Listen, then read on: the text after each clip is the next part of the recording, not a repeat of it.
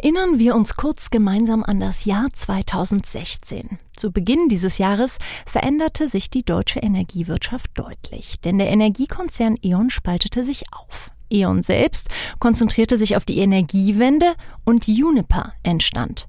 Hier sammelte man das Geschäft mit dem Auslaufmodell fossile Kraftwerke. Und so wurde der eigentliche Newcomer von einigen Medien als Resterampe verspottet. Wir als Handelsblatt nehmen uns da nicht aus. Doch nun, nur wenige Jahre später, vollzieht Juniper selbst eine strategische Wende und entwickelt Wind- und Solarparks. Passt das zusammen? Und wenn ja, warum? Eine absolut spannende Entwicklung, die wir uns heute genauer anschauen wollen. Wie kam es überhaupt dazu? Was können andere Unternehmen aus so einer Umstrukturierung lernen? Und wie wird sich die Stromversorgung, die für so viele deutsche Unternehmen ja absolut entscheidend ist, entwickeln? So klingt Wirtschaft. Zukunftsthemen für Unternehmen. Ein Podcast der Solutions bei Handelsblatt. Mein Name ist Jessica Springfeld und ich freue mich über meinen heutigen Gast. Seit Ewigkeiten habe ich mal wieder einen Gast im Studio, Dr. Frank Possmeier, der Verantwortliche für erneuerbare Energien bei Juniper und Fortum. Herzlich willkommen. Vielen Dank, Frau Springfeld. Ich freue mich, hier zu sein. Ja, schnell weg von der Kohle hin zu erneuerbaren Energien. Ähm, wie kam es überhaupt dazu? Sie haben vorhin in Ihrer Anmoderation von dem Wort Kehrtwende gesprochen. Ähm, ich sehe das etwas anders. Für uns ist äh, das, was wir heute machen, das, was wir heute versuchen voranzutreiben, keine Kehrtwende, sondern eine logische Folge der Transformation von Juniper. Und Sie haben es auch schon angesprochen, wenn wir uns alle mal kurz zurückerinnern, 2015. Wir wurden tituliert als Resterampe, als Bettbank. Ähm, als ich mich entschieden habe, zu Juniper zu gehen, wurde ich sogar von meinem Vater gefragt, wie kannst du nur zu diesem auslaufenden Endmodellgeschäft gehen? Warum bleibst du nicht bei der zukünftigen erfolgreichen E.ON, die erneuerbare Energien machen und Netze machen? Aber ich habe mich damals sehr bewusst dafür entschieden, weil ich in dem Startpunkt der Juniper eben auch eine große Herausforderung, eine große Möglichkeit sah, wirklich die Energiewirtschaft in Deutschland, die Energiewende in Deutschland voranzutreiben. Was haben wir nach dem Start als Bedbank gemacht? Wir haben als erstes mal unsere Hausaufgaben gemacht. Wir haben versucht, das Unternehmen auf solide Füße zu stellen. Wir sind eigentlich als zusammengewürfeltes Unternehmen verschiedener einzelner Bereiche entstanden. Wir haben eine Unternehmenskultur aufgebaut. Wir haben ein funktionierendes Steuerungsmodell aufgebaut. Wir haben unser Portfolio restrukturiert. Wir haben unsere Verschuldung abgebaut und damals schon in 2016 Überlegungen angestellt, ob wir in Renewables gehen wollen. Haben aber auch gleichzeitig festgestellt, es ist viel zu früh, heute bereits in Renewables einzusteigen, weil wir erstmal beweisen müssen, dass wir überhaupt eine Lizenz haben, um am Markt zu operieren.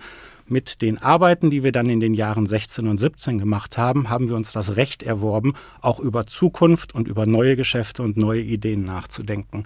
Und das haben wir dann 17, 18 auch klar formuliert und eine klare neue Strategie für Juniper herausgegeben, die eine grüne Juniper darstellen sollte. Jetzt sagen Sie, okay, für Sie war klar, ich kann da viel bewegen und deswegen gehe ich dahin. War das für alle Mitarbeiter so oder war da schon der ein oder andere dabei, den man erstmal wieder aufbauen musste und sagen musste, hey, habe jetzt hier nicht das Gefühl, dass du auch ein Auslaufmodell bist, weil du hier gelandet bist. Ganz im Gegenteil, du kannst jede Menge bewegen. Ich glaube, Sie haben völlig recht. Das war natürlich eine der, der großen Herausforderungen, dass wir erstmal ein Wir-Gefühl aufbauen mussten. Ähm, ich glaube nicht, dass es jedem Mitarbeiter klar war, dass wir wirklich ein Zukunftsmodell aufbauen würden. Ähm, und viele Mitarbeiter hatten natürlich große Unsicherheiten und waren sich nicht sicher, dass sie noch in fünf bis zehn Jahren einen Arbeitsplatz hatten. Aber wir haben es eben geschafft, diese Kultur aufzubauen, zu sagen, als erstes krempeln wir jetzt mal die Ärmel hoch und machen mal das Haus sauber. Wir machen mal unsere Hausaufgaben und daran haben alle mitgearbeitet. Wir haben ein Restrukturierungsprogramm in 2016 aufgebaut, das Programm Voyager, was 400 Millionen Euro jährliche Einsparungen mit sich gebracht hat. Bis heute eines der größten Restrukturierungsprogramme eines deutschen Energiekonzerns. Und darauf sind alle Mitarbeiter stolz, weil alle ihren Beitrag geleistet haben. Wir haben unsere CO2-Emissionen von 2016 bis 2019 halbiert. Wir sind gestartet mit 44 Millionen Tonnen CO2 in 2016 und haben das Ganze bis 2019 reduziert schon auf 22 Millionen Tonnen. Und wir werden weiter daran arbeiten und bis 2030 durch den Kohleausstieg in Deutschland, aber natürlich auch in den Niederlanden und in UK bis 2030 das nochmal halbieren auf 11 Millionen Tonnen. Und das einzig verbleibende Kohlekraftwerk, was wir dann noch haben, wird Datteln 4 sein. Und ganz wichtig in dem Kontext ist, Man darf nicht immer nur betonen, dass man in was Neues geht, dass man was Neues macht und das plötzlich wieder das Gute wird, weil man dann am Ende aller Tage das, was in der Historie gewesen ist, wieder als Bad Bank tituliert, also wieder zu unserer Anfangsgeschichte zurückkommt. Sondern man muss die Mitarbeiter auch im traditionellen, im thermischen Geschäft mitnehmen und ihnen erläutern, dass all die Fantasien, die ein Stratege vielleicht haben mag, um in erneuerbare Geschäfte zu gehen, nur dann funktionieren, wenn natürlich das alte Geschäft, die Hunderte von Millionen und Milliarden in den vergangenen Jahrzehnten verdient hat, dies überhaupt erlauben, eine Transformation der Juniper voranzutreiben. Wenn Sie sagen, Sie haben schon so viel reduziert, war das dann wirklich einfach durch Abschaltung schon ganz vieler Werke zwischen 2016 und 2019? Oder, ähm, darüber liest man ja relativ wenig, ist es auch so, dass wirklich vielleicht auch Werke erneuert werden, dass neue Filter eingebaut werden? Es sind im Prinzip drei Elemente. Also auf der einen Seite durch Abschaltung von Kraftwerken, dass wir einfach alte Kapazität aus dem Markt genommen haben. Darüber hinaus aber natürlich auch durch den Verkauf von Kraftwerken an andere Partner, die diese Kraftwerke weiter betreiben oder umbauen wir haben unlängst vor zwei Jahren unser französisches Geschäft verkauft, wo Kraftwerke jetzt von Gas- und Kohlekraftwerken auch in Biomassekraftwerke umgebaut werden. Und natürlich, was Sie auch beschrieben haben, technologische Weiterentwicklung, indem wir an Filteranlagen arbeiten, an Beimischung von erneuerbaren fossilen Brennstoffen arbeiten, um die CO2-Produktion unserer thermischen Flotte weiter zu reduzieren. Ich meine, dann ist es ja fast auch insofern ein logischer Schritt, dass man sagt, okay, wir kannibalisieren ja ein Stück weit auch unser eigenes Geschäft, weil wir verkaufen Sachen, wir geben Sachen ab. Da wird ja dann Kapazität frei und dann irgendwann der Gedanke, okay, ähm, auch wir können erneuerbare Energien. Was hat sie da so selbstbewusst gemacht? Welche Strukturen innerhalb von Juniper, dass Sie gedacht haben, wir haben zwar immer Kohlekraft gemacht, aber ich glaube, wir können auch alternative Energien also vielleicht ist die einfachste und schnellste Antwort, ein Kraftwerk ist ein Kraftwerk, aber das ist natürlich eine sehr verkürzte, verkürzte Sichtweise. Am Ende aller Tage war der Kerntreiber, dass wir gesehen haben, dass sich die erneuerbaren Energien und der, der, das Spiel der erneuerbaren Energien fundamental verändert hat. Sprich, die Subventionen laufen aus und wir sehen immer mehr, insbesondere Onshore-Wind und äh, Photovoltaik in, in Europa, die Levelized Cost of Energy erreichen, dass sie keine Subventionen mehr benötigen. Und diese Technologievorherrschaft ist auch keine große äh, Herausforderung mehr. Sie können im Prinzip Renewables als Commodity fast an jeder Ecke kaufen. Sie kriegen die Windmühlen von jedem, sie kriegen aber auch die Solarpanels von jedem. Sodass in Zukunft es ein Kernerfolgsfaktor sein wird für Renewables, marktgesteuert diese Assets an den Markt zu bringen und damit die Preisbildung und damit auch das hinterunterliegende Commodity-Risiko und Marktrisiko tragen zu können. Das können viele der kleinen Spieler nicht. Das können große Spieler wie, wie zum Beispiel Juniper. Wir sind seit Jahren in dem Format der PPAs, also wir kaufen Stromverträge von kleineren Developern ab, die wir dann in unser Portfolio aufnehmen und an unsere Kunden vermarkten tätig. Und das ist die Zukunft der Renewables. Und wenn wir das schon machen, den großen Teil des Risikos beherrschen, warum sollten wir dann nicht auch mit unseren Fähigkeiten, dass wir Kraftwerke bauen können, dass wir wissen, wie man diese anschließt, dass wir wissen, wie man diese betreibt, auch in den Betrieb von Erneuerbaren gehen und nicht nur über PPAs arbeiten. Man stellt sich das ja so vor, ähm, okay, dann baut Uniper jetzt eben äh, auch Windräder auf und so weiter, aber es geht eigentlich noch stärker darum, die Energie, die da entsteht, befördern zu können, in die Kraftwerke zu bringen und dann wiederum zum Endkunden? Es geht am Ende aller Tage darum, das Produkt Strom beherrschen zu können und am Markt äh, absetzen zu können. Früher war das im Prinzip ein No-Brainer. Sie konnten im Prinzip den Strom in das große schwarze Loch als Erneuerbarer schmeißen, weil sie eine Einspeisevergütung vom Staat bekommen haben. Heute müssen sie sich den freien Spiel der Kräfte in einem Markt stellen und müssen am Ende aller Tage sehen, dass sie das darunterliegende Risiko managen. Das können viele kleinere Entwickler auf der erneuerbaren Seite nicht. Das können die großen Spieler. Und darum geht es in Zukunft und wird es in Zukunft gehen, wenn die staatlichen Subventionen immer weiter in den europäischen Märkten und auch weltweit zurückgefahren werden. Was bedeutet das für ähm, Endkunden, aber auch vor allem für Unternehmen? Äh, Strompreise sind ja seit Jahren eigentlich so der Treiber, auch wenn es um Inflation und so weiter geht.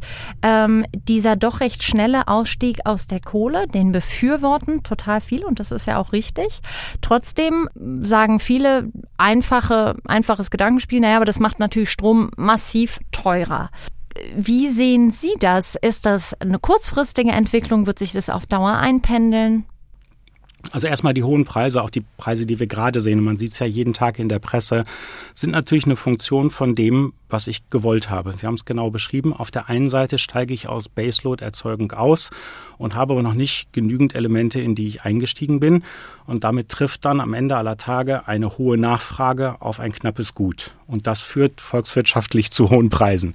Ähm, das ist insbesondere heute so bei den Gaspreisen. Und das ist der Treiber dafür, dass wir heute eben auch hohe Strompreise sehen. Woher kommen die hohen Gaspreise? Auch da muss man sich mal zurückerinnern. Europa war eine Region, die in der Vergangenheit einen sehr balancierten Gasmix hat. Dieses Gas kam teilweise aus Russland über langfristige Verträge über unseren Partner Gazprom, kam auf der anderen Seite aus europäischer Erzeugung in UK, in Norwegen, in den Niederlanden etc und kam zunehmend immer mehr aus LNG, sei es aus den Vereinigten Staaten oder aus anderen Drittmärkten. Ähm, was ist in diesem Jahr nach Covid und dem Wiederanfahren der Wirtschaft passiert? Die Gasnachfrage in Asien ist extrem gestiegen. Das führt dazu, die Mengen folgen dem Preissignal, dass sämtliche LNG-Mengen, denn das sind die flexiblen und verfügbaren Mengen, aus Amerika, aus den Drittstaaten eher nach Asien gegangen sind, was zu einer Verknappung bei uns geführt hat. Die zweite Verknappung ist, wir steigen in Europa aus der Gasproduktion aus. Es werden Felder in Norwegen und UK geschlossen. Groninge in den Niederlanden hat letztens die, also da hat eben ihre Volumen radikal reduziert und auch gleichzeitig äh, angekündigt, final aus der Gasproduktion auszusteigen, sodass wir uns einem relativ schwierigen Markt gegenüber sehen, wo wir nur noch wenige Lieferanten haben und die Volumina global einem Preissignal folgen. Das führt zu hohen Gaspreisen und damit am Ende aller Tage auch zu hohen Strompreisen. Und wie kann Juniper das jetzt unterstützen? Wenn man aus etwas aussteigt, aus der Kernenergie, aus der Kohleverstromung, muss man am Ende aller Tage auch in irgendwas wieder einsteigen. Und dieses in wieder einsteigen kann für mich nur in zwei Elementen sein. Auf der einen Seite in Gaskraftwerke einsteigen. Wir brauchen zur Unterstützung der erneuerbaren Gas, Gaskraftwerke. Das ist notwendig für die Versorgungssicherheit. Das funktioniert nur Erstens, wenn Genehmigungsverfahren beschleunigt werden. Heute braucht es rund acht Jahre, bis ein Gaskraftwerk online ist. Das heißt, wenn wir heute was entscheiden zu machen, ist es Ende der Dekade gerade da. Es macht aber nur Sinn, ein solches Gaskraftwerk zu bauen, wenn ich das auch ökonomisch betreiben kann. Darum braucht es, um diese Versorgungssicherheit sicherzustellen, am Ende aller Tage Anreize des Staates in Form von Kapazitätsprämien, damit diese Gaskraftwerke gebaut werden. Und die zweite Seite ist natürlich, wir müssen massiv die Erneuerbaren ausbauen. Wenn uns das nicht gelingt, werden wir aber bei hohen Preisen und irgendwann auch bei der Frage eines theoretischen Blackouts irgendwann landen. Wenn Sie über Gaskraftwerke sprechen, sprechen Sie dann über grünes Gas, das gibt es ja auch, ähm, oder sprechen wir wieder über äh, Gas, ähm, herkömmliches Gas ähm, aus Russland und, und Co. Wir versuchen bei Uniper das immer so zu titulieren, dass wir sagen, Gas ist der Partner der Erneuerbaren. Und Gas ist heute Gas von Gazprom, Gas über LNG und Gas aus den europäischen Quellen oder wo auch immer wir es herbekommen. Das wird sich natürlich über Zeit verändern. Juniper will den Wasserstoffausbau signifikant vorantreiben. Wir sind einer der großen Spieler heute im Gasgeschäft. Wir sind seit über 50 Jahren als Ruhrgas und damit dann als E.ON und als Juniper im Gasgeschäft tätig und transformieren uns gerade von dem normalen Gas zu grünem Gas. Das Incentive des Staates, solche Kraftwerke zu bauen, muss natürlich klar mit der Forderung an die Industrie einhergehen, dass diese Kraftwerke H2-ready, also wasserstofffähig sind für die Zukunft, damit, wenn die Transition in Wasserstoff gelingt, diese Kraftwerke auch in Zukunft als grüne und saubere Kraftwerke eingesetzt werden können. Wenn wir uns das alles angucken, und das hört sich alles sehr ambitioniert an, wenn Sie sich malen könnten, wo sehen Sie denn dann Juniper in fünf Jahren? Äh, erstens, wir werden fast vollständig aus der deutschen Kohle ausgestiegen sein und damit einen signifikanten Beitrag zur CO2-Reduktion in Deutschland geleistet haben. Gleichzeitig wollen wir in einer Größenordnung von zwei Milliarden Euro gemeinsam als Fortum und Juniper in den nächsten vier Jahren investieren in On-Balance-Sheet Renewables, heißt also eigene Kraftwerke auf der Bilanz. Das wird in Gesamteuropa stattfinden, in Finnland, Deutschland, UK und in angrenzenden Märkten. Technologie wird Onshore Wind und äh, Photovoltaik sein, aber ich hätte gerne, dass wir in der Mitte der Dekade zumindest mal als Uniper und Fortum als großer äh, Renewables-Player in der europäischen Landschaft wahrgenommen werden. Wir sind bereits heute der drittgrößte CO2-freie Produzent von Strom in ganz Europa nach EDF und Vattenfall.